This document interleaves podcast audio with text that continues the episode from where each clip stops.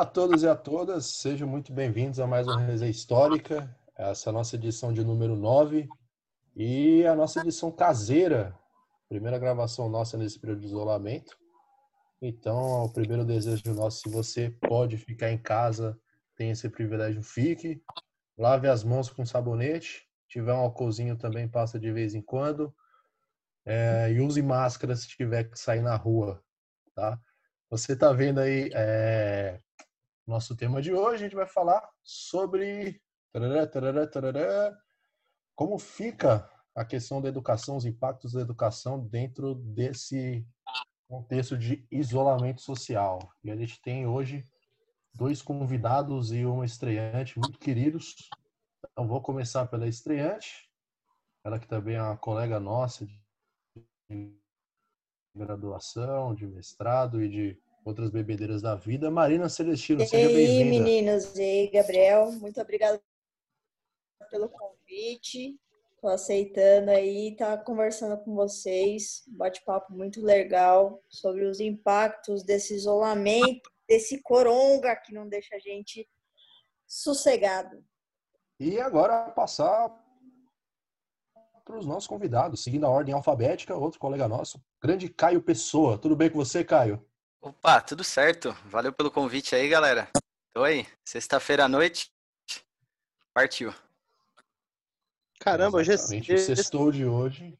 Olha o outro aí, arrombado. Não, porque todo dia parece domingo, pô. O cara me avisou hoje, agora que hoje é sexta. Obrigado. De nada. O Joe, Joe sempre fazendo apontamentos certo, né? Obrigado. muito, Obrigado, muito? É incisivos, né? Enfim. né? O que, que ele da sala já aproveita? É, e passando agora para o nosso segundo convidado do dia, querido amigo Felipe Vidal, grande rapaz do Carmela. Obrigado por aceitar participar com a gente, Fê. Olá, meus queridos. Prazer imenso estar aqui com vocês, matando a saudade de vocês aí, conversando um pouco. Bom, e para começar é, essa nossa discussão, aproveitando que a gente tem bastante professor hoje na nossa live, vamos começar falando, talvez seja pertinente falar um pouco sobre a desigualdade, o preço da desigualdade. Uma coisa que eu, por exemplo, tenho observado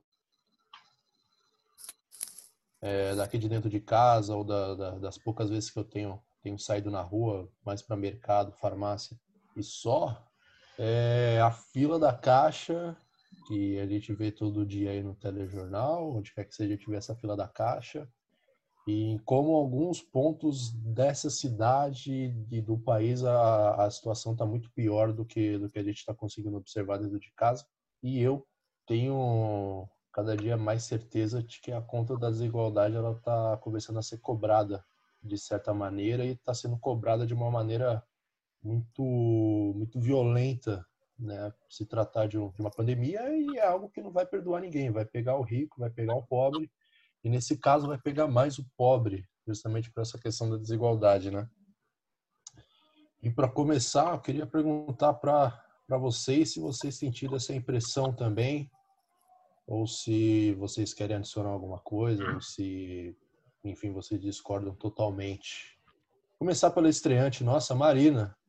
Você é. tem a acrescentar?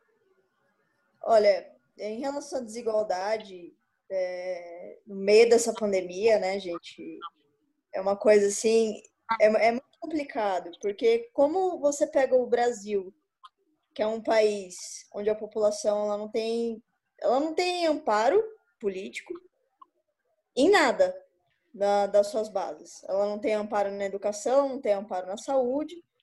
E as pessoas em si, elas vivem numa realidade que tudo que elas trabalham o mês inteiro. Isso eu estou falando o pessoal que está trabalhando, né? Os outros 13 milhões na cidade de São Paulo que estão desempregados, ou uma outra parcela que está no mercado informal. É, tudo que a galera trabalha é para pagar dívida. O sonho das pessoas custa muito caro. E aí chega uma pandemia que você vira para as pessoas você fala assim, ó, para, chega, acabou, você não vai trabalhar mais. Sua, a sua renda que você pagava suas dívidas ou as suas despesas, você não vai ter mais. Só que as despesas ainda assim vão existir. E aí isso é um grande problema. Um país que só libera 600 reais ou no máximo 1.200 reais e tem uma burocracia absurda para conseguir esse é, é, quase uma piedade né do governo federal isso.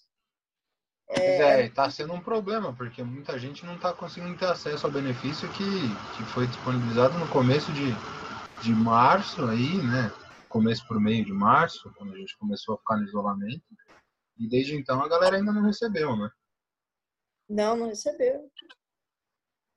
E, e, isso é muito complicado, porque é remédio, e hoje em dia é, isso está tá arrebatando a periferia. Está chegando com, com o pé na porta na periferia. Porque uma doença que veio do rico, o pobre trabalha para eles. Sabe? Então você vê na Zona Oeste que tinha a maioria dos casos em São Paulo, hoje já não é mais porque lá tem um Albert Einstein. Aqui na Zona Leste tem um Santa Marcelina, um, um, um municipal do Tatuapé, que já não suporta mais. E mesmo que a galera bate na porta do hospital, o pessoal tá mandando embora. É, tá bem complicado, assim. Eu tenho acompanhado um pouco mais, porque tem uma amiga que trabalha na área da saúde, né? E aí ela comentou muito sobre como tá sendo essa rotina, né? Durante esse período está bem complicado, os hospitais estão bem cheios, está faltando equipamento, está faltando medicação, está faltando gente, inclusive, né? E ela, inclusive, ela acabou pegando o coronavírus, né? Ficou um tempo aí afastada e tudo mais. Teve alguns sintomas, né? Ela apresentou alguns sintomas, que é a falta de a falta de paladar, a falta de olfato, né? E tá, tá sendo complicado aí. Mas eu acho que é uma coisa muito, muito, muito complicada, assim. Tá afetando todos os setores da sociedade, a gente sabe. Mas é, os impactos no, nos bairros é que são, são complicados e muito diferentes. Né? Eu percebo, por exemplo, aqui perto de casa, moro num bairro de classe média, baixa, média, e, mas moro razoavelmente próximo do, do Paraisópolis. E ali no Paraisópolis a gente viu algumas medidas interessantes ali, por exemplo, agora eles têm tipo, um prefeito da rua. Né? Então, assim, tem um morador de uma casa da rua, que ele sai, ele passa de casa em casa com máscara, de luva e tudo mais. E aí eles saem anotando, fazendo uma lista do que, que as pessoas estão precisando e tudo mais. E ele vai até a ONG, pega esse material e ele mesmo distribui, tudo higienizado, tudo legalzinho. Então, está tipo, funcionando numa medida tipo, bacana ali no Paraisópolis. É, Lucas. Que... Oi. Opa, pode continuar. Não. Ao passo que, por exemplo, eu vejo aqui no meu condomínio mesmo, que é de classe média, tem gente que, assim, alguns idosos estão ficando muito dentro de casa e estão tomando os cuidados devidos, né?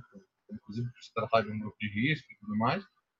Mas eu vejo algumas pessoas vivendo a vida normalmente como se nada tivesse acontecendo. Então, tem, tem pessoa que está saindo, tipo, e não é nem saindo para trabalhar. Eu sei que, por exemplo, tem gente aqui que trabalha de casa. E o pessoal ah. saindo e, e, indo fazer as coisas como se nada tivesse acontecendo. Então você olha e fala, cara, né, é, é, bem complicado. Não, e além de sair, as pessoas não são precavidas. Exato, ninguém está saindo de máscara, de luva e tudo mais. Meu pai é, meu pai é funcionário público e está tendo que sair, está tendo que ir trabalhar, está fazendo um horário reduzido mas assim, ele sai de máscara, luva, ele tá saindo inclusive com aquela máscara que parece um escudo assim no rosto, com todos os equipamentos, chega, toma banho, está assim, banhado em álcool gel 24 horas por dia. Mas tem uma galera que não tá tomando nenhum tipo de cuidado, né? E é uma galera com muito mais condição.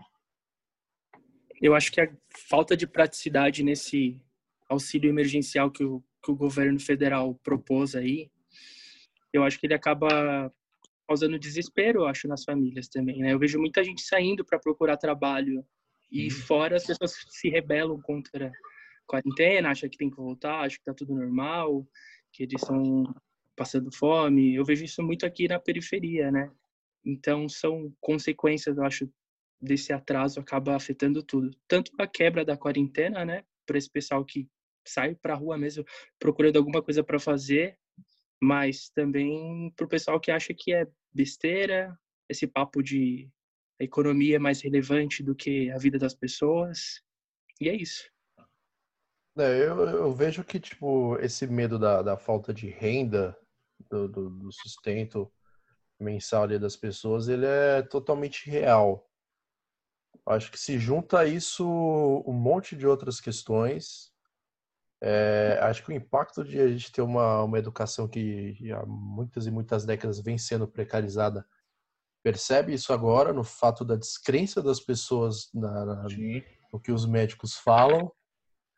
É, enfim, cara, você vê isso manifestação contra médicos, você vê enfermeiros fazendo relato de agressão dentro dos hospitais, as pessoas é, contestando quarentena, querendo sair, querendo levar a vida normal. A gente viu semana passada o pessoal lá em Santa Catarina abrindo shopping, e uma semana depois teve um, um pico gigantesco de pessoas contaminadas lá. Enfim, cara, é, é, é, é uma muito... merda, é uma situação merda tá desencadeando um monte de outras situações merdas, tá ligado? Tá, e aí já existiam aqui e que tá tudo estourando de uma vez só agora, pelo que parece. Essa questão da, da, da, da pobreza, da desigualdade social das pessoas, que elas têm que trabalhar, não tem outra forma. Esse auxílio de 600 reais que você não consegue sustentar um lar de três pessoas ou quatro pessoas. Lembrando que a proposta inicial vinda do governo federal era de 200 reais. Sim. Mas a do, a do projeto que foi idealizado, inclusive, pelo Eduardo Suplicy, é, faz um tempo, era de 1.200, né? Era de 1.200, cara. E... O governo queria dar 200, aí chegou esse meio termo de 600. É, fora... Só adicional, Gabriel, também, é uma figura que é, seria importantíssima nesse momento, como uma referência, né? E também quem seria a pessoa adequada para organizar e para fazer isso de maneira mais prática possível seria o presidente da República, né? Que infelizmente vem dando um mau exemplo em tudo isso, né? O contrário, é, quase a contramão, né? Do que precisa no momento. Esse é o ah. grande problema. Outro grande problema também, né? Já não bastasse ter vários, tem mais esse. É, ele tá tentando competir de igual para igual com, com a pandemia, cara. Eu acho que, não sei, ele se sentiu desafiado por ela qual causará o pior impacto, né? É, vamos, é, bom, é, o, é o, é o vamos ver quem que... é o verdadeiro anticristo agora, né? É, o líder que recebeu aí, de, da maioria das organizações mundiais, a crítica de ser o pior líder presidencial é, a, em questões para lidar com, com a epidemia. Né? Assim, tipo, e a gente está falando, e a gente tá falando do mundo inteiro, que são mais de 210 países aí, e levando em consideração que o presidente dos Estados Unidos mandou a galera tomar alvejante, né? Então... A galera tomou, mano. E a ah, galera né? tomou. Tomou, e, te, e, teve, e, teve, e, teve, um aumento grande lá de, de, casos de gente passando mal por conta, por conta dessa ingestão aí de, de produtos de limpeza, né? Mas, ô Caio, eu queria perguntar para você como é que tá sendo aí, é, eu não sei como é que você tá fazendo, se você tá saindo, quem da sua família que tá indo ao mercado e tudo mais, mas eu queria saber, porque ah, para quem não sabe, o Caio é de Osasco. E Osasco é um município que a gente sabe que tem uma desigualdade social grande também, né? Também. Como tá por aqui? É, então, não tô saindo muito, mas aqui mudou muito a rotina, as ruas, o movimento caiu bastante, ainda bem que boa parte aqui do, ah, do pessoal realmente está cumprindo, né, com a quarentena. É, tô saindo pro mercado, né, mas de maneira bem, vamos dizer, bem cuidadosa, né? Aí quase que uma vez a cada duas semanas. Já compro o necessário aí para uma, uma, duas semanas no máximo, para também né, não sobrecarregar. E, cara, eu tô achando tranquilo, assim. Eu tô, Osasco acho que tá, tá mandando bem nessas questões. Pelo menos aqui no bairro, aqui na localidade. Eu não posso dizer pelos outros, né? Porque não tô saindo, sim, não tô sim. saindo tanto. Não, mas bom é, saber. O mercado né? aqui, aqui, na rua mesmo, né? Aqui Até no bairro tá bacana. Né? Até pensar nessas questões de informação, é, muita informação que chegou, né, foi que as pessoas deviam ficar um metro, dois metros, usar máscara, tudo. Uhum. Mas, inclusive, tem muita gente usando disso, principalmente os jovens, né? É, ah, eu posso sair, eu vou sair, é só ficar dois metros, três metros. Na verdade, essas informações é para você usar quando for realmente necessário sair. Sim. É uma, um tipo de desculpa para você poder sair. Então, eu vejo muito isso aqui também. É, inclusive, só nesse tempo de gravação já passou uns, uns, seis aviões aqui, né, aqui perto, e isso não estava acontecendo. Acabei de perceber, então, que realmente ainda está tendo uma movimentação muito grande. Muita gente ainda não levou a sério, né? É, mesmo da máscara, né? Que se tornou Justamente. obrigatório e, mas muita gente mesmo assim ainda não está cumprindo. Aliás, minha mãe tá, tá fazendo aí máscaras. Quem precisar, quem estiver aqui perto também quiser pegar, ela tá distribuindo, tá costurando aqui, tá fazendo. Boa. Tá fazendo opa, distribuição opa. aí também. Você que é de Osasco aí, no final dessa edição nossa aqui, a gente vai deixar aí o contato do Caio, da mãe dele. Deixa aí. Quem tiver aí por Osasco. Essa que foi aí da região. Que bairro que você tá, Caio? Jardim das Flores. Perto é, aqui Jardim do quilômetro Flores. 18. É, se tiver aí na região, a gente vai deixar o contato para você aí, se tiver precisando de máscara, souber de alguém. Inclusive, eu não, sei, eu não sei se vocês viram uma atendente que foi morta por um, um cliente, né, que foi no supermercado e não, sim, o pessoal sim, sim. não queria deixar ele entrar na máscara. Ontem isso daí, armado, né? matou a atendente, cara. Brigando com segurança, acabou matando a atendente. É, isso tá bem complicado. Essa minha colega que eu comentei aí, que inclusive contraiu o corona, ela falou que, assim, tipo, ela foi utilizada várias vezes em transporte público, no, no, próprio hospital. Então, assim, tipo, a galera tá, tá, bem, tá bem difícil. E aí você vê um monte de gente agora também. Teve uma onda aí de gente brigando para ir até o hospital para receber a cloroquina, hidroxicloroquina lá. E aí a gente tem uma série de estudos aí nessa área que na verdade auxilia e tudo mais, mas não é uma, não é uma cura, né? Assim, não é a vacina e tudo mais. E você teve uma série de pessoas brigando dentro dos hospitais, ah, não, porque eu quero medicamento e tudo mais. E muito menos o tratamento, né? Não é nenhuma é, coisa não. nem outra. É, e tá, é um tá bem complicado. Para coisas completamente diferentes. Teve o caso também no Ceará da, das pessoas abrindo o caixão, né? Porque uma deputada bolsonarista publicou uma fake news falando que estavam enterrando caixões Sim. vazios. As pessoas começaram a abrir caixões para ver quem tinha que tinha dentro, né? É, é inclusive o governo do Ceará vai, vai, vai se mover judicialmente para processar essa deputada aí. Inclusive, Carlos Zambelli, aquele abraço, tá? Não, e não só no Ceará, no, em Manaus também, então uma onda muito complicada, porque as pessoas estão praticamente morrendo na ambulância, né? Eles são levados, é, é, tem o socorro, né, na casa, e aí eles são levados para o hospital, eles nem saem das ambulâncias. Ah, o médico vai até o local, tipo, vê, fala assim, ó, tá ruim mesmo, fica aí. O pessoal morre e manda direto pro cemitério. É, cara, acho que... Você tava contando isso aí. É, região norte, cara, acho que tá sendo a, mais castigada dessa situação toda. Nessa, é. a, gente tem, a gente tem observado ali. É, é a que tem mais casos, né? Só que a norte tá muito difícil. Tá. Enfim, cara, acho que você que está escutando aí, você deve estar tá acompanhando de uma forma ou de outra, deve estar tá vendo um pouco as imagens. E, enfim, tá foda por lá, por aqui em Sampa também tá foda, mas é, poderia tá estar pior. em todos os lugares aí, né? É, é, é importante tá... frisar aí que quem tiver condições de se manter na quarentena, se mantenha, porque a gente está atingindo aí números cada vez piores aí de, de mortes por conta da Covid. Então, o ideal é que a gente se mantenha aí no isolamento quanto for possível. Exatamente. E agora, para a gente entrar de vez, a gente tem que entrar em outro outro assunto que é o principal do episódio de hoje, que é essa questão da educação. Né? Então, queria começar perguntando para o Caio como que é ser professor em casa, tendo que produzir quase que um material totalmente do zero, sem um, um, um horário fixo, como você teria numa escola. Pois é. E, enfim, como que você recebe seu salário por isso? Depois eu pedir para o Felipe também falar, professor. Aí pode falar para o nosso garoto Rave Gustavo também. então, vamos lá. É, cara, assim, uma rotina totalmente diferente. Assim, não tem organização, né? Se perde do horário. Então tem dia que eu vou dar aula tarde, tem dia que eu vou dar aula de manhã. Segue uma, uma regra, né? Infelizmente. E, cara, é muito dá muito mais trampo, né? Pra você pensar a quantidade de aulas presenciais e a, e a quantidade de aulas que você tem que compensar online, dá muito mais trampo. Você preparar uma aula online, porque você sempre vai ter que apresentar, apresentar com slide, você sempre vai ter que apresentar com o material que você prepara antes, né? Enquanto que quando você está usando a lousa, quando você está presencialmente, as outras linguagens, né?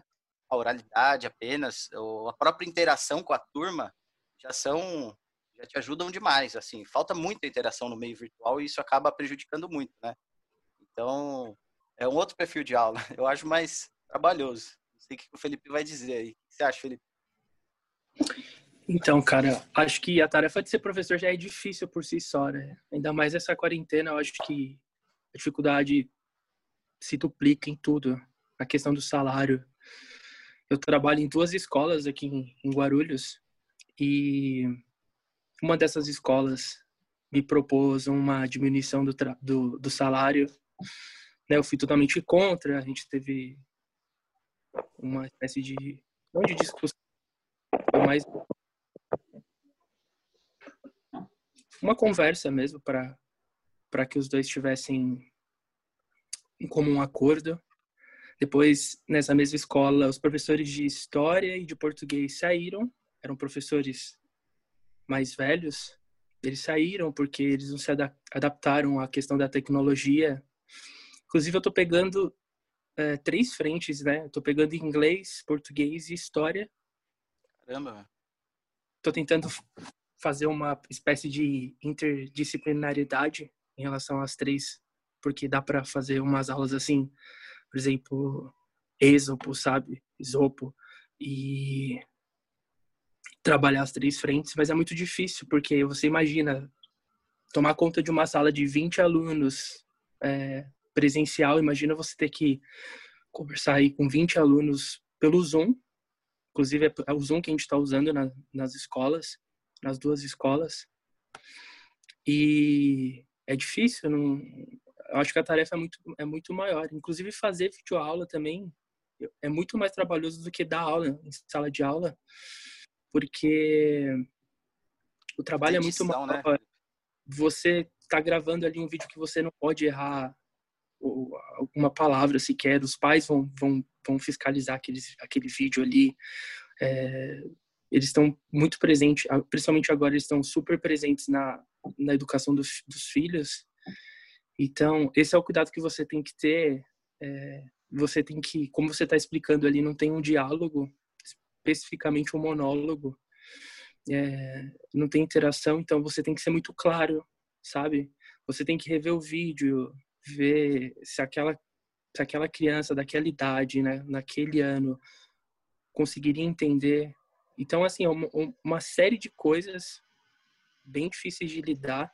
Eu tô, já, já tô trabalhando desde o começo da semana fazendo replanejamento. E nem comecei na outra escola ainda, né? A gente vai começar amanhã.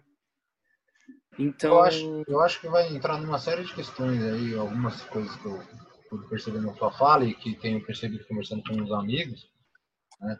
É justamente que assim, o professor que já trabalha muito né, no seu dia a dia, agora com, com a crise está trabalhando ainda mais, está tendo que se adequar. Exatamente, para ganhar a mesma coisa ou menos, né, salvo algumas exceções, mas o que a gente tem visto são uma série de problemas. Como você mesmo colocou, assim, já é difícil você presencialmente controlar uma turma com 20 alunos. Uma turma com 20 alunos num, num aplicativo como o Zoom é ainda mais complicado, porque assim, tipo, aí vai ter aluno que não vai estar tá com microfone, que não vai estar tá com, com vídeo, aí você tem a internet de 20 pessoas combinadas juntos, que aí assim, oscila, cai direto, dá uma série de problemas. Às vezes eles estão conversando entre si, tipo, não estão nem aí pro que você está falando, entendeu? Muito, muitos pais ainda estão trabalhando e deixam as crianças sozinhas, elas não entram. É, outra coisa também que a gente está fazendo, como a gente entrou de férias em abril, a gente teve que passar algumas atividades avaliativas para poder fechar uma nota no, no bimestre, né? Uhum. E aí eu tô aqui hoje, tipo, me matando, corrigindo coisa também, que eu não vou ganhar por isso, sabe? Então é muito complicado. O trabalho está muito, muito maior, assim, sabe? Tem dia que eu fico das nove às três da tarde direto sem almoçar, fazendo videoaula. É complicadíssimo, cara. É, e tem Foi uma você... coisa Desculpa, mano. que começou, é, eles implementaram esse sistema do, do ensino à distância e não houve nenhum diálogo com a comunidade escolar. Porque cada Exatamente. escola ela tem uma necessidade. Tem a escola que, que é do ensino privado e tem a escola que é do ensino público. A do privado, aos trancos e barrancos vai. Agora, a do ensino público, cada, cada bairro tem a, sua, tem a sua necessidade. A gente já sabe que a infraestrutura da escola não suporta a plataforma e tem muitos professores que não têm essa atu- atualização tecnológica, né? Sim, É com acessibilidade, certeza. né? Tanto dos alunos quanto do professor, muitas vezes da, da escola, das escolas públicas, né? Às vezes você não sabe 10, 15% de uma turma consegue acessar. né? É. Consegue ter o meio virtual, o meio online para essa aula. É um fora problema, porque o que a gente viu com relação. Desculpa, mano. Pode, pode falar. O que a gente viu, inclusive com, com isso que você está pontuando, é tipo, eles, eles tomaram uma medida unilateral, né, e colocaram ela como uma regra para todo mundo. Então, assim, tipo, ah, fizeram um aplicativo lá do estado, aí as crianças entram, as próprias crianças. Então, assim, tipo, eles estão colocando, imputando uma série de, de responsabilidades para o aluno. Eu fui ler o decreto e, e boa parte do decreto ele nem menciona assim, ó, os pais ou responsáveis. Na verdade, ele, ele menciona diretamente a responsabilidade aos alunos que deve- devem entrar com o seu cadastro, que eles já têm lá na Secretaria de Educação, nesse aplicativo, e aí eles têm um horário que é muito específico, que, assim, tipo, pelo que eu pude perceber na programação, são umas duas horas e meia de aula por dia. né? E aí tem crianças que não vão ter esse acesso ao aplicativo, à internet e tudo mais, e aí fica a critério de eles terem que, os pais irem até a escola para buscar um material físico para eles fazerem algumas atividades nesse tempo do isolamento. É, exige uma autonomia pedagógica, né? Então, mas é assim, tipo, tem uma série de implicações que todas essas atitudes vão, vão ter, né? Então, na verdade, assim, a, a prefeitura tem bastante autonomia. Então, você vê algumas diferenças, algumas peculiaridades aí em relação ao Estado, às escolas do Estado. As escolas privadas, elas ficam no meio termo disso tudo, elas estão perdidas, assim. Elas tentam adotar ali um meio termo do, do, dos termos que, a, que tanto a prefeitura e o Estado estão tomando. E as deliberações do, do Conselho Nacional de Educação também, mas que Exato. até então são muito abertas, né, Felipe? Não, dá um, Não. um direcionamento, assim. Sim, assim, a maior ressalva dos professores, o que eles mais reclamam é que a gente não foi informado de nada, cara. A gente tá sabendo das coisas agora, essa semana. Sabe, eles já falaram com os pais, já mandaram comunicados. E a, e a maior reclamação dos professores é essa, porque eu acho que o professor, junto com o aluno, é a, é a peça central dentro de, de, qualquer, de qualquer sistema de ensino, de, de qualquer que seja a questão que está acontecendo no momento. Então, acho que a gente devia pelo menos comunicar a gente primeiro, para a gente ter algum diálogo, né? Para isso que servem os planejamentos, replanejamentos. Isso está sendo difícil, cara. Tá complicado.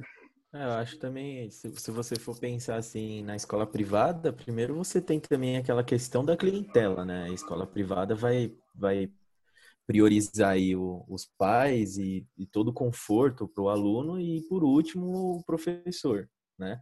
Se a gente pensar num, num, num, sistema privado, que já está perdido, né? Nessa questão, se a gente for pensar assim. É, eu conversando ontem com um colega também que trabalha no estado, então ele falou que, inclusive, eles estavam tentando usar um aplicativo que travava. Então, se for pensar no estado, é, uma sala com 45 alunos, como que você vai passar um conteúdo? Inclusive, tinha até algumas ideias de passar aulas é, na TV Cultura, em outras TVs, mas como que você vai ter esse controle, ver se o aluno está participando, né? Se a gente for pensar aqui no nosso meio, numa aula de história, é, como que você vai pensar também em, em, dar uma aula sem interação dos alunos, sem a participação dos alunos, né? Então você discussão, vê a discussão, justamente, né? O principal o principal objetivo da, da aula de história é uma discussão. Então é muito difícil você trabalhar com isso. É, nenhum, nenhuma parte da educação estava preparado com isso e eu acho que ainda vai vamos pelejar muito ainda para estar tá preparado para um, o que eu sei que acontece em algumas escolas mais abastadas assim que tem poder aquisitivo maior eles estão contratando professores mediadores então você faz uma videoaula lá sobre o tema da sua aula e tem um professor de plantão, outro professor de plantão, 24 horas por dia, assim. É, é que... E ele tem, ele tem autonomia ali para lidar com os alunos, conversar com os pais, até fazer uma, um FaceTime, essas paradas assim que assim, é inconcebível assim para a maioria da população, mas tem, tem essas, essas formas aí no pessoal que pode que pode pagar aí por uma escola que tem essa capacidade de fazer essas coisas.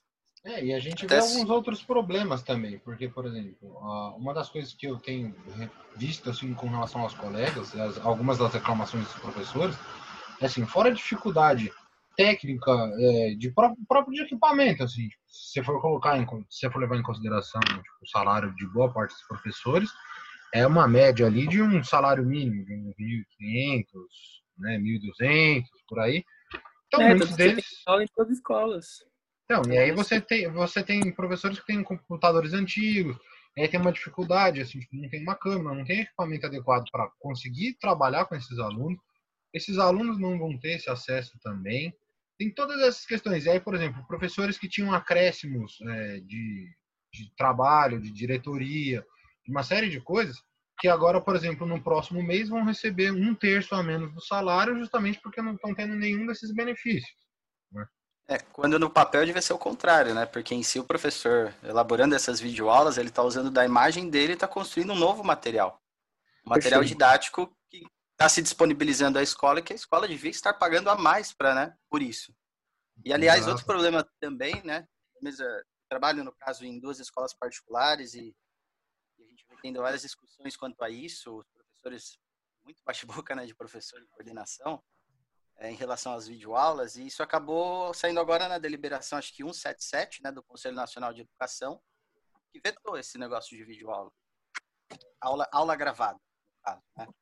E no caso, exige-se, né, possibilita-se, antes disso, né, você substituir 20% da, dos dias letivos do ano, por conta dessa excepcionalidade do corona, em aulas online. Só que essas aulas online, elas têm três requisitos, né? Ela tem que ter, tem que ser uma aula planejada, tem que ter a presença do professor, a frequência do aluno e a possibilidade de diálogo. Ou seja, numa aula gravada você não consegue fazer isso. Exato. Então a exigência que está sendo feita serão aquelas aulas lives, né? Então toda essa crítica está sendo feita em relação às aulas gravadas. É, um... é que é, por exemplo, como, como tá, tá fazendo o Felipe, né? Aqui pelo próprio Zoom. Então, isso, essa, essa, seria a recomendação. E aí tem algumas questões que eu, eu, eu pude ler também e, e ver. A, a, obrigatoriedade dos 200 dias letivos ela foi suspensa. Mas as, a obrigatoriedade das 800 horas de aula, não. Então, o que acontece é você não vai ter os 200 dias letivos, mais no, no ano como obrigatoriedade, mas você vai ter que colocar a mesma quantidade de horas distribuídas em menos dias ao longo do ano letivo. É, exatamente. Que acaba sendo esse acúmulo, né? E justamente é, o Felipe comentou, que também acontece comigo, a gente está trabalhando, né, de maneira superior à nossa carga, geralmente. Geralmente vai, você tem a carga de manhã uma escola. Essa escola você tem que trabalhar de manhã, de tarde, você tem que corrigir, você tem que montar, preparar o material da sua aula, né? Às vezes não, assim, exige você utilizar de muito mais recursos, já que você não está presencialmente ali na sala de aula. Então é um trampo muito maior, que ultrapassa essa carga horária, né? Então esse é, esse é o X, do, a, X da questão, né? O grande problema que a gente vem tendo. Então, o Caio, que... Perdão, perdão, perdão. O que seria, como seria o ideal, sabe, é, para essa situação? Para essa situação, é, Obviamente, né? Difícil, é difícil. Não, é... não ideal, mas o, o, o, mais viável, mais confortável para o professor nessa situação. Nessa situação, eu acredito que sejam mesmo as, as aulas online. Eu acho que são mais interativas, mas tem vários problemas. acho que não tem nenhuma solução que seria adequada, nenhuma solução é, correta É, para isso. não, não existe uma Porque- solução ideal e perfeita, né? Ela, Não, ela não é, existe porque ela é muito de é. caso a caso, né? Exatamente. É, Vai de casa a casa, exatamente, Lucas. Eu também acho. Uma escola tem um perfil, outra escola tem outra. Uma escola tem alunos que são um pouco mais autônomos, né? Nessa, nesse lance de, de fazer os trabalhos, as atividades, porque a proposta da escola é diferente, né? Uhum. Então, acho que um perfil ali de orientação, de mediação, para o próprio estudo deles, é é suficiente, eles conseguem, né? Não dá toda essa sobrecarga da gente estar montando aquelas aulas quadradinhas, né? E colocando certinho ou fazendo certinho.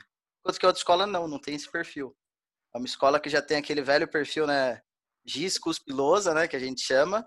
São aulas expositivas, né? Material, apostila, etc. Cumprir com conteúdo. E que os alunos não estão acostumados a essa autonomia É, o tradicionalzão, grande né? crítica que também tenha, né, o tradicional. Então, eu acho que depende do caso, acho que depende do contexto. Então, em uma, de repente, uma orientação é, com atividades, com, com um cronograma organizado e adequado para eles, mas na outra não tem como, sabe? Ah, é muito difícil, né? Porque essas aulas online, elas, elas têm vários problemas. A falta de interatividade, ah, o baixo número de alunos assistindo, né? Em média, tem vai 30% da sala assistindo às aulas. Não sei como tá com você, Felipe. Tá, tá parecido também, assim? Ou a maioria tá assistindo? Não, cara, não tá. Não. E a interação é, eu acho assim, em relação à pergunta da, esqueci o nome dela, Da Marina. da Marina. Em relação à pergunta da Marina, cara, eu acho que a gente, acho a gente poderia, sei lá, faz, é, intercalar aí, eu acho algumas videoaulas em relação às aulas é, online, porque apesar da interação ser, é, ser muito maior, eu acho que a interação só- pela pela minha pela minha experiência, né, não posso generalizar, a interação entre os alunos, os alunos entre si não, não existe, cara. É, é mais em relação a você e o aluno. O que eu acho que eu acho chato disso, principalmente no perfil das minhas escolas, é que o professor se expõe muito nessas aulas online. O, o pai ter sempre ali do lado, sabe? É, então, é a questão do erro, sabe? A, numa do, do, num dos nossos replanejamentos foi, foi essa questão. É, o pessoal o pessoal chamando a gente, cobrando a gente para não errar, mas a gente é humano, né, cara? Então, eu A gente- tenho uma pergunta nesse sentido. Para vocês que estão dando aula mais ativamente, assim, a gente acompanha muito os colegas e tudo mais, mas eu tenho uma pergunta justamente nesse sentido, que é uma, uma reflexão que eu venho fazendo com alguns amigos, é, de que talvez, nesse momento, os, os pais passem a valorizar um pouco mais os professores, justamente porque eles vão estar muito próximos, acompanhando a dificuldade que é de você ter um trabalho educacional com, com, com a criança, né, de fazer um acompanhamento certinho para fazer todas as lições, para explicar todos os conteúdos. Né? Então, eu acho que talvez nesse momento possa acontecer uma valorização do, do professor, justamente pela dificuldade que os pais vão se deparar dentro de casa. Como é que vocês estão sentindo assim? Tipo, vocês, você tem, é lógico que a gente tem muito esse medo do controle e das cobranças que podem acontecer pelas aulas, né, por esse acompanhamento muito próximo dos pais. Mas vocês têm tido esse, algum tipo de feedback do, dos pais nesses sentidos, assim, tipo, positiva e negativamente? Eu tive bastante, mas também tive bastante ruim, cara. Sabe, os pais, é, como a gente está tendo mais contato com os pais, é, os pais reclamam demais da relação que, quando o aluno não consegue fazer alguma atividade em casa, nesse começo desse período de quarentena, eu já recebi muita, muita mensagem falando que, ah, não, não pelos pais, né, não um contato direto com os pais, mas pela coordenadoria me dando um toque. É, vocês não ensinam meu filho direito, é, ou às vezes demora para responder alguma coisa, porque tem, é como a gente já está falando aí desde o começo desse, desse vídeo, né, do, é, desse podcast, é, a gente tem muita coisa para fazer. Então, a gente tem que corrigir coisas, preparar aulas, dar, dar essas aulas aí né, pelo Zoom ou por qualquer outro aplicativo. Então, tá, tá, a, a pressão é grande. Tem muita gente que fala muito bem, assim, muito, muitos pais que gostam, mas pela pressão que a gente está vivendo, eu acho que às vezes as coisas não, não, não pesam, sabe? Eu acho que a gente não, não, não só o aquisitivo, assim, sabe? Mas eu acho que é muita pressão, assim. Então, tá sendo difícil. tá sendo É, bastante eu difícil. imagino, porque né, tá- já é uma pressão natural o próprio isolamento para todo mundo, as questões psicológicas, mas principalmente para quem está tendo que trabalhar e, e- fazer todo, todas essas questões que a gente está apontando aqui ao longo da- da- dessa conversa. E você, Gus, Caio, como é que está sendo para vocês aí? Então, a cobrança continua, assim, né? Tem muitos pais que reclamam da quantidade de atividades, né? Porque aparece na Verdade. plataforma atividade de todas as matérias e diz, nossa, não, mas meu filho não consegue, eu não consigo acompanhar com ele tudo isso, é muita coisa. Então, essa é uma reclamação que a gente vem tendo muito, assim, gera todos os professores das disciplinas, né? E a gente teve que segurar um pouco, né? Pisar um pouco no freio para atender a demanda, porque é um, como acho que o, o Gustavo o Cerqueira falou, é escola particular, então tenta atender a clientela, né? Tenta atender os interesses dos pais, colocando à frente, sabe? Então a gente teve que dar uma freada nisso, nas atividades, no ritmo um pouco mais devagar. E reclamação também a mesma coisa que o Felipe comentou, que é de resposta, né? Então às ve- às vezes, meu, tem um dia que eu recebo umas 10, 15 mensagens assim no e-mail. né? Ou na plataforma do Positivo, que os pais e os alunos conseguem mandar a mensagenzinha, né? Uso o Positivo On como plataforma e o do ângulo que é o plural. E meus pais mandam às vezes em um dia, pais, alunos, uma quantidade enorme de mensagens e não dá para você responder assim imediatamente. Em uma hora responder tudo. Às vezes eu respondo até o fim do dia. Então, a mesma coisa, muitos respondem, é, falam, comentam, né? A demora para responder essas perguntas, a demora para conseguir conversar com a gente, mas é porque, infelizmente, né? É muita coisa. É, Então é bem complicado. É, até, até se você pensar né, nesse sentido, muitos pais, querendo ou não, não, não estão muito presentes na vida escolar, né? Então, principalmente você vê no meio privado, até com certeza, mais ainda no, no, no- Estado, muitos pais não estão hum, presentes nesse meio educacional do aluno. E nesse momento de quarentena que, é, que tem mais a necessidade né, da presença deles para ficar ali em cima, pô, assiste a aula, você precisa e tudo mais. Eles também sentem essa dificuldade de, de, de, de ter esse acesso, né? E isso acaba, querendo ou não, caindo para cima sempre né, do, do professor. Então, às vezes o aluno não está atento, às vezes o aluno não quer acessar a aula, ele vai falar, mas eu não entendo nada, pelo vídeo é ruim. Muitos alunos vão ter essa dificuldade, os pais também não vão saber como lidar né, com essa dificuldade. E é claro que quem vai sair aí perdendo ou até culpado vai ser o professor, que vai ter logo essas reclamações aí com a escola. Né? É, uma coisa que, enfim, estava escutando vocês conversando nesses últimos minutos, que deu para perceber é que pegou de surpresa, né? As coisas foram foram sendo organizadas muito muito atropeladas, sem o planejamento mínimo, sem uma consulta mínima a- a- aos educadores, que são os principais ali nesse nesse caso, e não se considera também um aluno mas uma coisa que está me coçando bastante que eu queria perguntar para vocês é se os pais estão preparados. Pelos exemplos que vocês estão falando, alguns sim, alguns conseguem ter uma sensibilidade de entender a situação e outros não. Outros continuam desconsiderando a situação extraordinária que a gente vive e acha porque está no, no computador é tudo tudo mais rápido, é tudo dinâmico. O cara só está sentado ali, então ele consegue ficar é, de prontidão como no telemarketing para sanar todas as minhas dúvidas e no final Uhum. você dá uma nota de 0 a 10 para o atendimento dele, sabe? É, Eu queria saber de vocês como é que tá essa, essa percepção dos pais, principalmente. Deixa eu Né, só fazer porque- um, um adendo aí também, porque. Não, não terminei.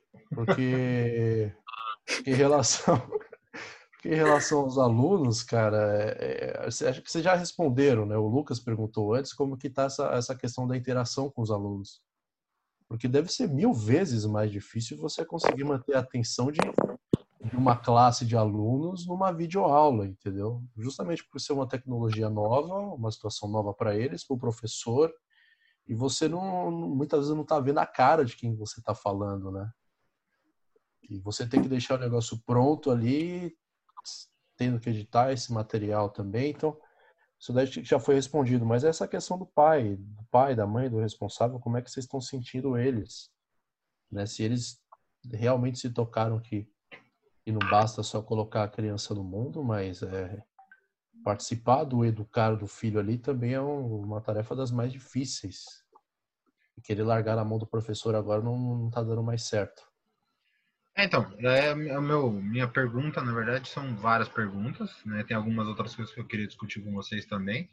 Mas eu queria perguntar se o, o Rossini ou o Jonathan tem algumas questões, porque depois eu queria também que a gente entrasse no, no âmbito de, apesar de, de professores, nós também somos alunos, né?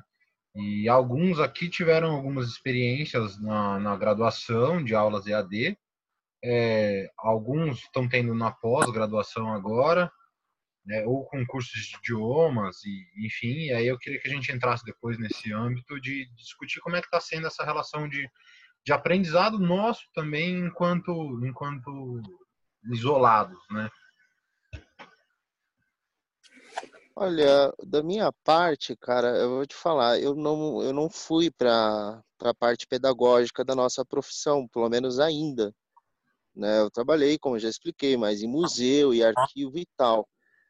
Mas, olha, tá, tá muito complicado, porque no começo dessa quarentena, o que eu imaginava e que a gente falava nos grupos e tal, das disciplinas, para os amigos mais próximos, que ia conseguir adiantar tudo, né? Eu tive cobrança, né, de tudo quanto é lado para poder se adiantar todo, todas as disciplinas, a minha, meu mestrado tal, e com o tempo eu não sei porquê, quer dizer, não estou conseguindo, mas imagino que, sei lá, né, cara, ah, o sono está desregulado, ficar muito tempo em casa com família não dá certo.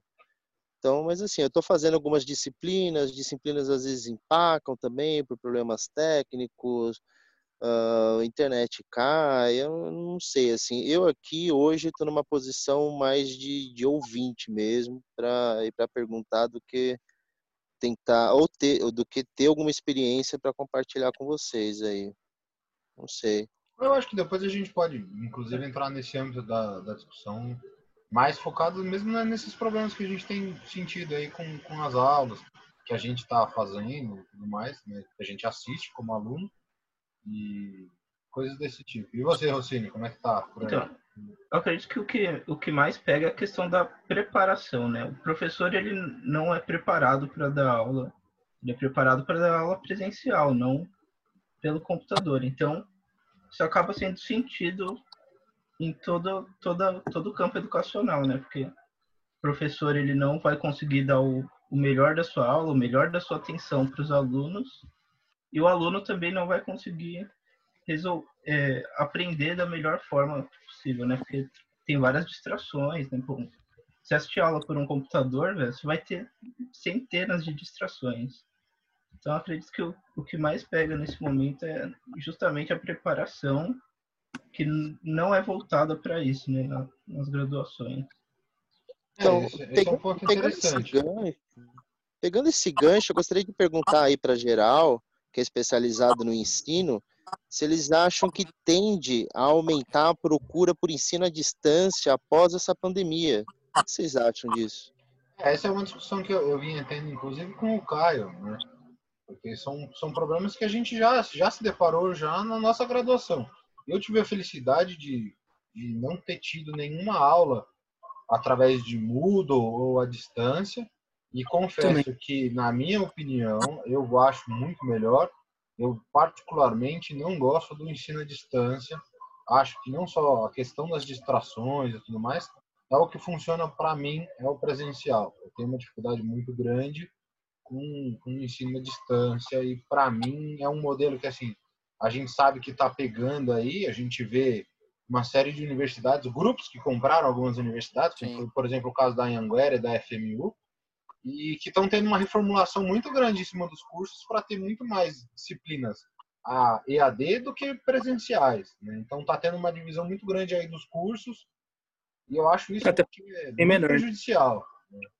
Até porque, até porque diz- muda muito o- a qualidade do professor, porque você tem que ter um, a- a como você tem professores à distância, aí você contrata um único professor que vai dar a mesma disciplina, por exemplo, para todos os cursos de psicologia de todas as unidades da FMU, da Anguera e tudo mais. Então, assim, tipo, Ao invés de você ter um professor para cada unidade, para cada curso, você vai ter um professor geral para todo mundo, né?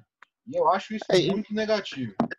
É, e você ainda mais, eu sei que você gosta de encostar e ficar abraçando, né?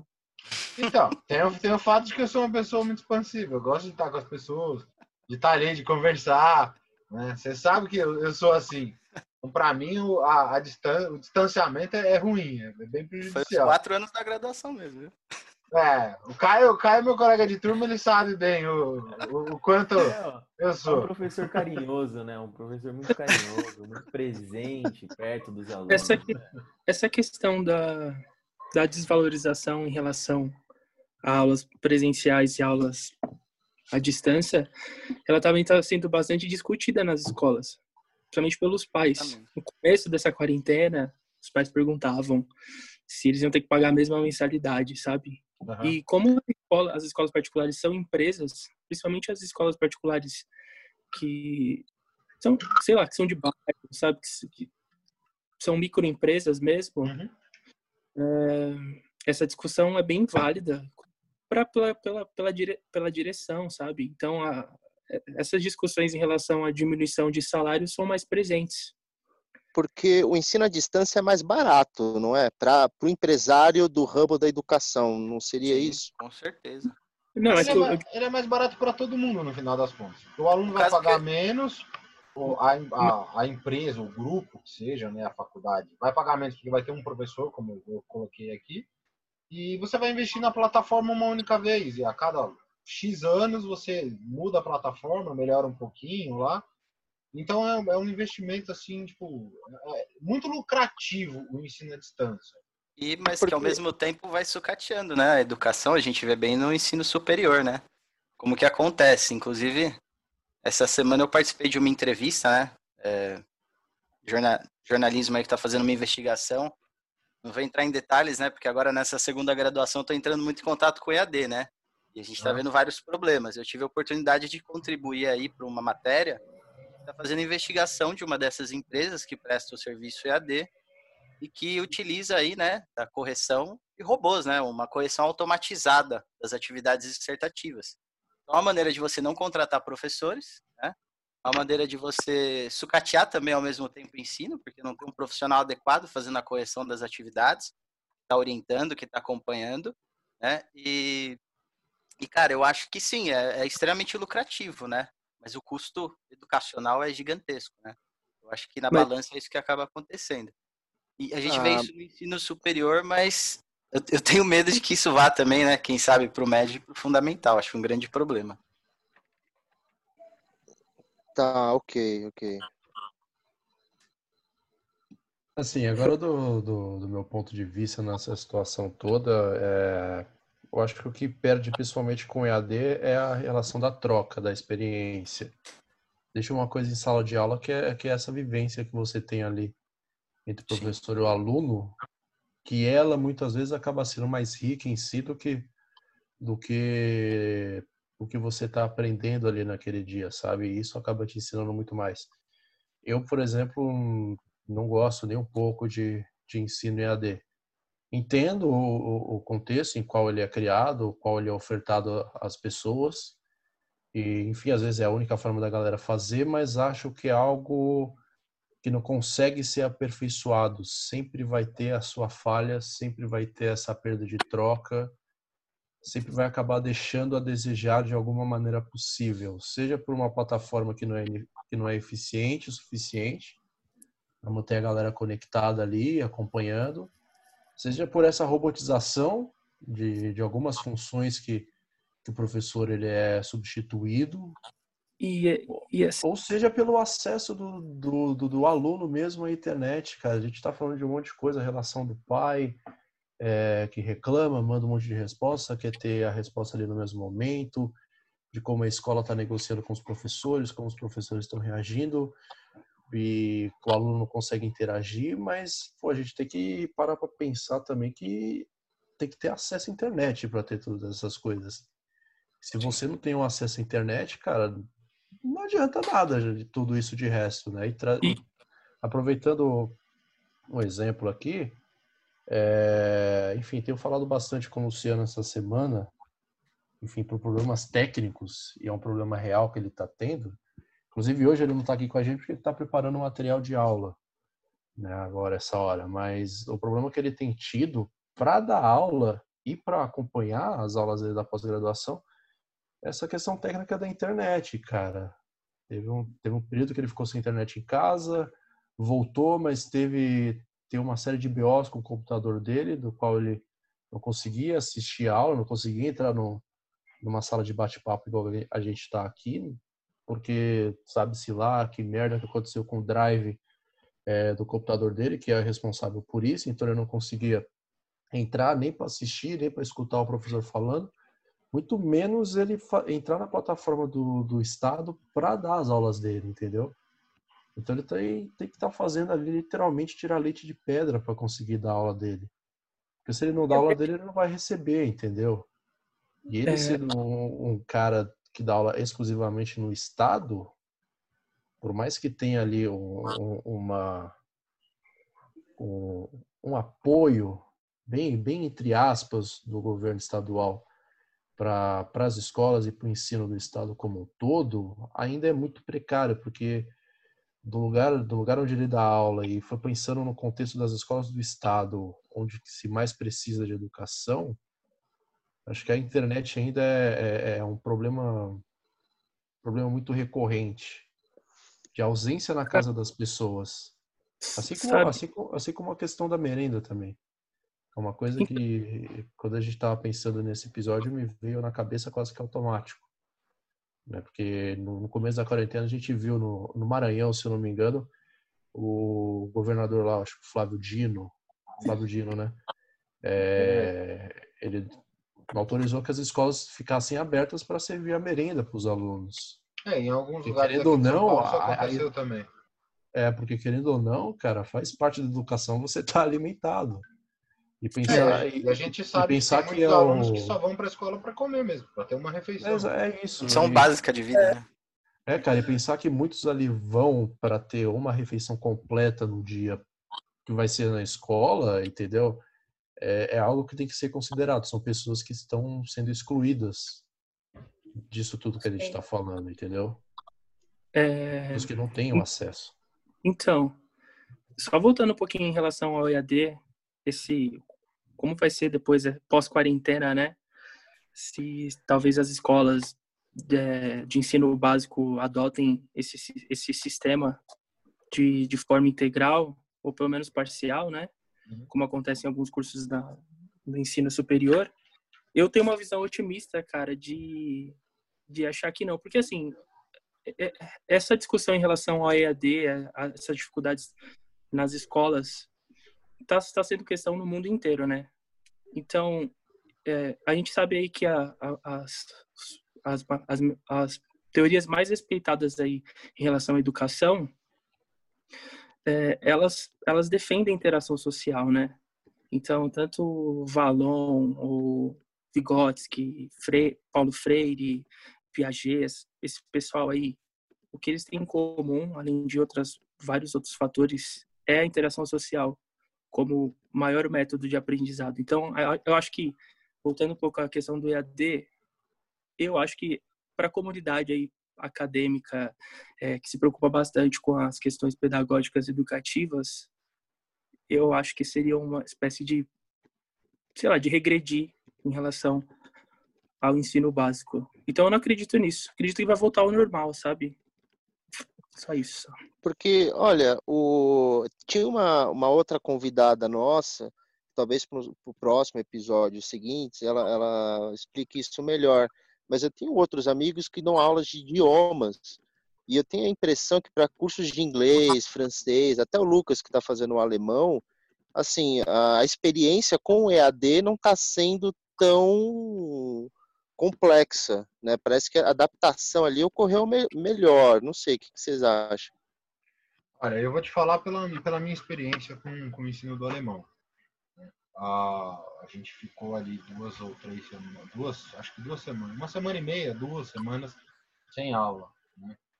E é um é pago, é um instituto muito respeitado, muito sério, e eles procuraram a solução mais rápido possível assim, por ter uma infraestrutura muito grande e tudo mais, uma semana e meia eles conseguiram adequar já o modelo.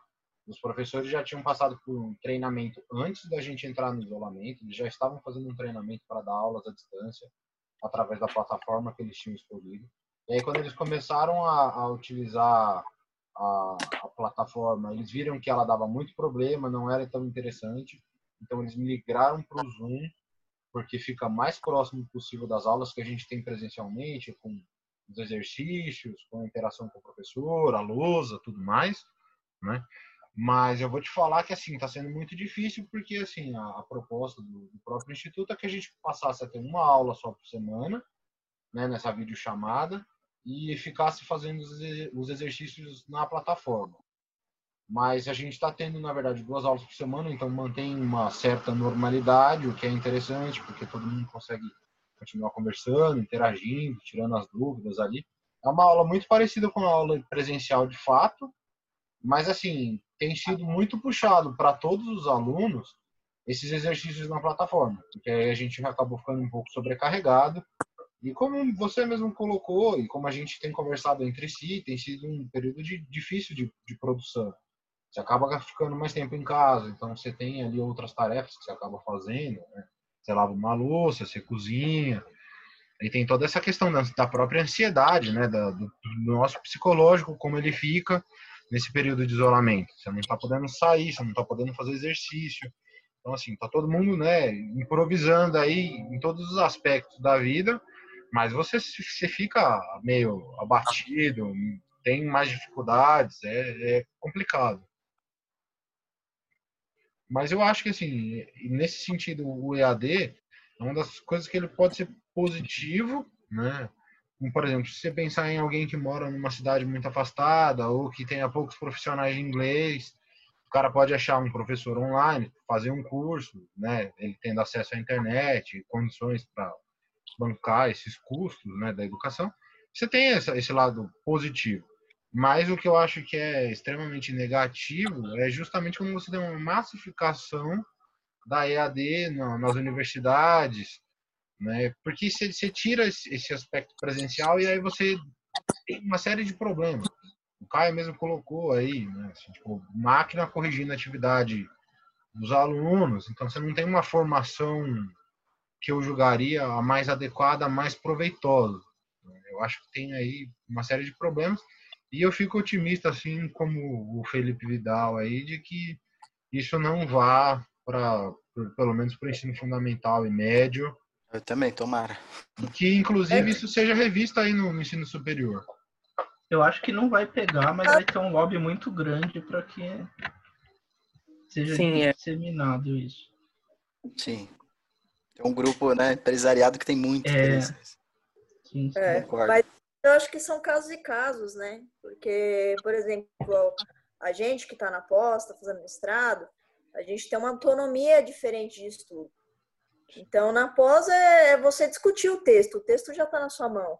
A gente já tem uma carga intelectual, é uma autonomia para aprender sozinho, né? Agora, quando você joga esse sistema de cima para baixo na, no ensino fundamental 1, não, não tem, tem, como. como gente. Não, não, tem como. E não tem como mesmo. Vai até da, do âmbito de socialização do âmbito cultural que a escola representa.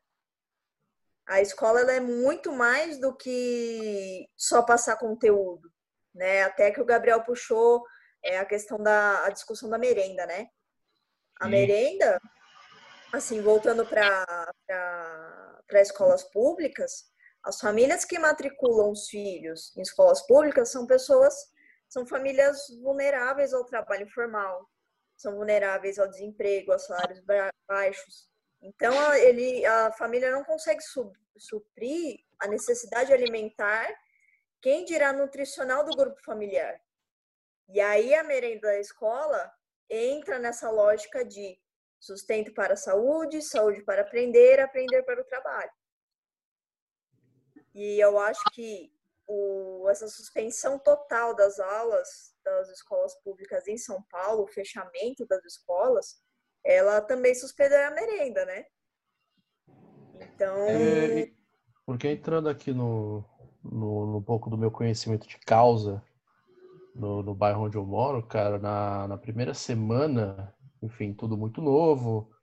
Obviamente a grande maioria ainda desacreditava do que estava rolando, mas é, tinha muito movimento na rua, etc e tal. Depois aumentou o movimento. Teve uns dias que eu saí e esse movimento ele ele diminuiu bastante, então teve isso novamente da galera acreditar ou não, mas é aquilo que a gente tinha comentado no começo, né? Porque a pessoa vai na descrença, acho que acho que é peito de aço, acho que não vai acontecer com ela, mas tem a pessoa que tem a, a real necessidade daquilo. Ela realmente tem que fazer uma escolha ali naquele momento. Nesse caso da educação, cara, das escolas aqui em volta, eu sinceramente não sei como, como que eles estão fazendo. Ó, eu tenho Isso, experiência aqui É, próxima, aqui, né? aqui, aqui na norte, aqui, aqui na norte mais profundão, e para trás de onde eu moro, eu, eu sinceramente não sei. Né, Do contato que eu tenho de, de outros colegas professores de, de, outros, de outras épocas aí, eles estão em casa. Né? Um, pelo menos 90% deles dá aula na escola pública e na particular. Então, eles estão trabalhando para particular agora e para pública também. Mas essa questão da merenda eu não sei como é que fica aqui nessa região ou no resto da cidade. É, o né, que eu no- vi aqui, por de São Paulo. exemplo, Sinceramente, não sei. É uma preocupação muito grande isso, porque é, porque isso acaba isolamento, justamente para justamente conseguir essa renda para colocar comida na mesa. E às vezes tem que trabalhar mais para conseguir complementar essa renda, para conseguir colocar mais comida para suprir a necessidade da sua família, entendeu? Porque antes o o- uma refeição a menos por dia e do final de semana. Porque de manhã você vai comer na escola e o almoço você também vai ter na escola, entendeu? Então, eu acho que é é um problema que vai acumulando outro problema e, e, novamente, as soluções que estão sendo apresentadas, elas não estão sendo planejadas realmente, é, considerando essas peculiaridades de caso. Bom, é o que eu tenho observado, pelo menos por aqui, inclusive ontem. Ontem eu tive que ir no banco resolver umas coisas. No meu Bom. caso, eu tenho- a sorte que não, não é na caixa, mas tem uma caixa econômica de frente para esse banco que eu, eu tenho conta e tal. É que dá a volta no quarteirão, entendeu? E a pessoa ali, acho que todas as pessoas sabem que elas estão que elas estão ficando expostas. Mas é uma questão de escolha. Ela precisa da- daquele dinheiro. 600 reais você não, você não vai conseguir manter a sua família por um mês. Mas é um dinheiro essencial mesmo assim. né? Seja para você basicamente colocar comida, seja basicamente para você pagar as suas despesas. En- Então, é novamente o problema da desigualdade batendo, batendo forte nessa, nesse, nessa, nessa questão extraordinária que, que nós aqui no Brasil estamos vivendo, como o restante é essa questão participação dos pais, as soluções que estão sendo apresentadas, é, enfim, as conversas que eu tenho tido têm me mostrado que todo mundo foi pego de surpresa, mas todas as soluções estão sendo apresentadas de forma atropelada. certeza. Anteriores a isso que já deveriam ser pensadas, entendeu? Acho que acho que é até um, um sonho do, do, do Eduardo Suplicy, um projeto de mil anos que ele tem já. De, de, um, de garantir uma renda mínima para os brasileiros. Eu não sei, não sei quanto que ele propôs na época e tal, mas Ah, Era uma esses, questão esses que- 1.200. é, esse- esse- isso, esses 1.200, e que agora fazem muito sentido, porque o governo queria oferecer 200, cara. 91, né? 91, 93 que ele fez esse projeto. Sim. É, cara, e, e acho que ajudaria muito se tivesse é, essa renda mínima para as pessoas, porque evitaria esse tipo de humilhação, entendeu? As pessoas tendo que dormir na fila. É, eu vi, pô, essa semana o pessoal no Recife, que teve uma chuva muito forte, alagou, o pessoal tendo que ficar fazendo fila no meio de uma enchente, entendeu? Cara, ali na enchente você pode pegar, enfim, coisas piores do que, do que a própria É, Covid não, em você- si, você- entendeu? Você fica, você fica com a imunidade baixa, né? É, cara, é uma, é uma humilhação muito grande que tá, tá sendo colocada para as pessoas todo dia. Né? É um soco atrás de soco e as soluções estão sendo apresentadas não são para todos. O que é para todos é feito de uma forma muito desrespeitosa, no meu ponto de vista, sabe? Não, não sei o que vocês pensam a respeito disso, mas, é, enfim, foi uma reflexão que eu tenho feito pelo menos uma, umas boas duas semanas. E nosso querido Luciano tem sido meu confidente nessa, nessas conversas nossas aí. É porque muitas coisas que ele tem observado lá onde ele mora no Capão, eu tenho observado aqui também, cara. E, e é assustador, triste e humilhante você ver as pessoas passarem por isso, entendeu? É, e é angustiante também. Sinceramente, é bem angustiante. Vamos agora para o nosso habitual momento de recomendações de leitura. Vou começar comigo, por motivos óbvios, eu estou apresentando. É, eu vou aproveitar e recomendar coisas que talvez não tenham a ver, talvez não, não tenham a ver, não tem a ver com o momento que a gente está atravessando. Então, a primeira indicação é uma HQ chamada Black Hole, um cara chamado Charles Burns, publicada pela Dark Side.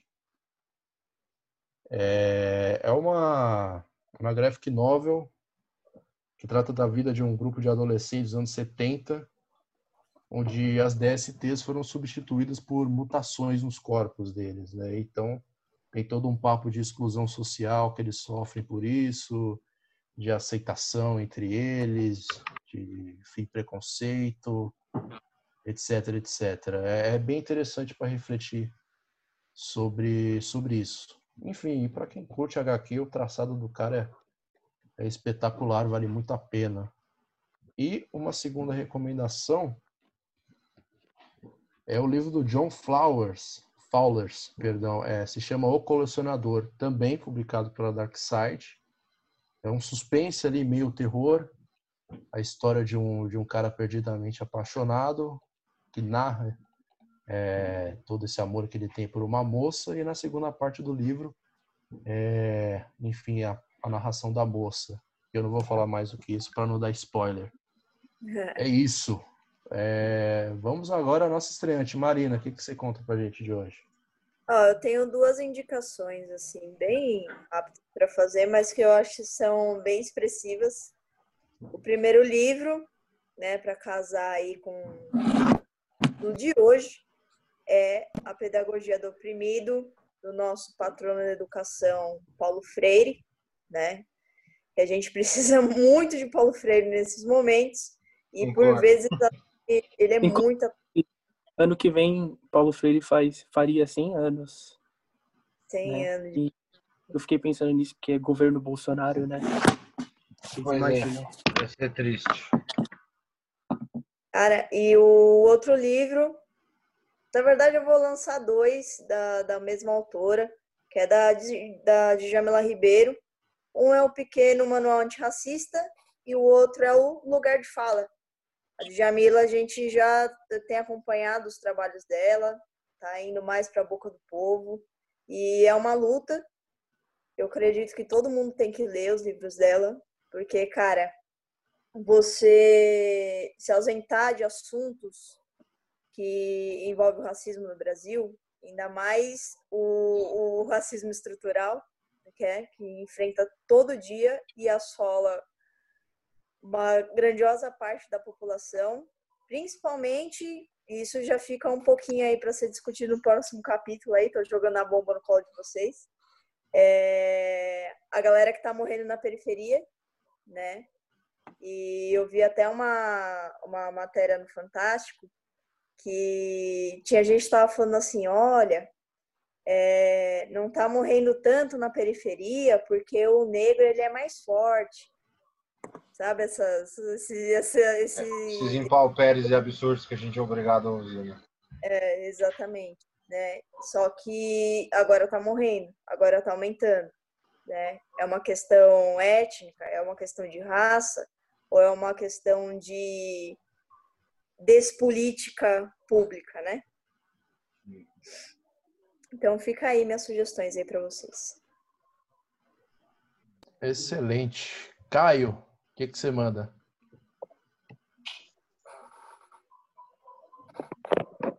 Caio. Opa, tô aqui. O que, que você manda para nós, mano? Eu mando nesse momento Cara, É. aquela leitura que eu sempre passo assim em sala de aula que eu acho fundamental, que é, até para fazer uma analogia, é 1984, cara, um baita de um livro. Boa. Aquelas Muito bem. referência pesada. É. Vidal, o que, que você recomenda? Cara, eu recomendo um livro que eu tô terminando de ler agora, do Carl Sagan, O Mundo Assombrado pelos Demônios. Fala um pouco sobre analfabetismo científico, é, fala um pouco sobre, basicamente, sobre quando a ciência ela se seculariza, ela acaba se desprendendo um pouco do ceticismo. É por isso que quando a gente vê alguém é, falando sobre alguma alguém falando sobre em algum lugar que não tem nenhum desses conhecimentos, acabando falando de ciência, acaba indo para o lado da curiosidade, da, sobre isso. Ele acaba falando um pouco sobre o impacto do analf- analfabetismo científico, tanto para degradação do meio ambiente, para que a gente está vivendo agora na quarentena, né? Tentando contrariar o que a medicina, o que os cientistas estão falando sobre o vírus, sobre é, as novas doenças que surgem aí como pandemias. E é isso, cara. Recomendo bastante, principalmente para a gente entender o cenário atual que a gente está vivendo, não só aqui, mas no mundo inteiro. Perfeito. Aí, Jonathan, sua vez agora. Bom, eu não, não- previamente eu não pensei em nada assim, né? Mas como é livre, ah, tem o, o Caio, se não me engano, que indicou 1984, correto? Correto. Isso, Então eu acho que a gente estava conversando antes de começar esse episódio a respeito da ficção científica do leste europeu, que influenciou bastante a ficção científica do Ocidente.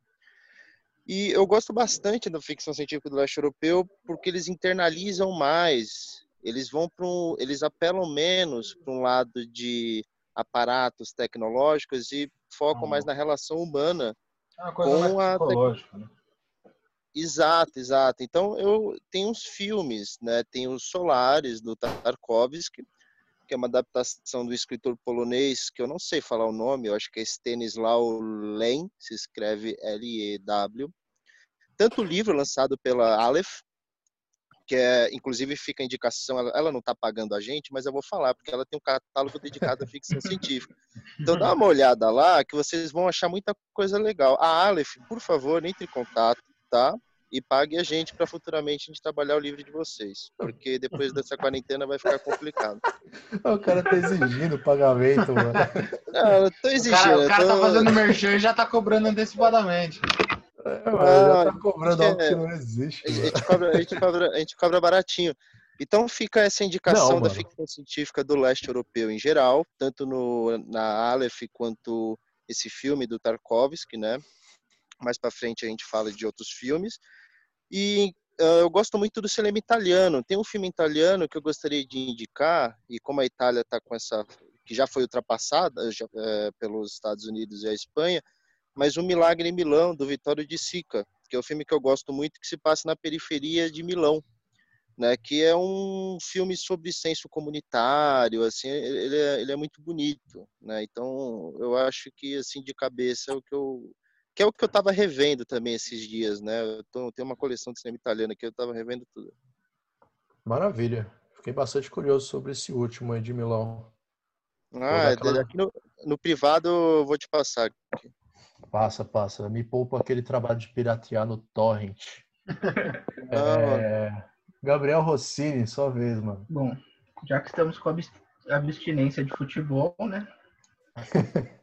Eu vou deixar um, um, um livro do Eduardo Galeano, inclusive fez pouco tempo que do aniversário de morte dele, né? Cinco anos. E que é o Fechados por Motivo de Futebol, que ele conta a história do futebol, as crônicas maravilhosas. E o outro é o The English Game, que tá na Netflix, que também conta a história do futebol e as relações de classe na Inglaterra. Maravilha. É, Gustavo, Gustavo Cerqueira, garoto rave. Bom, vou deixar algumas recomendações, uma inclusive clássica, né? Que é a escrita da história em novas é, pers perspectivas do Peter Burke, né? É, você vê uma, um livro clássico aí para quem está começando no, no, curso de história e até para ver também a, a complexibilidade, né? Da, da escrita da história, história oral e tudo mais.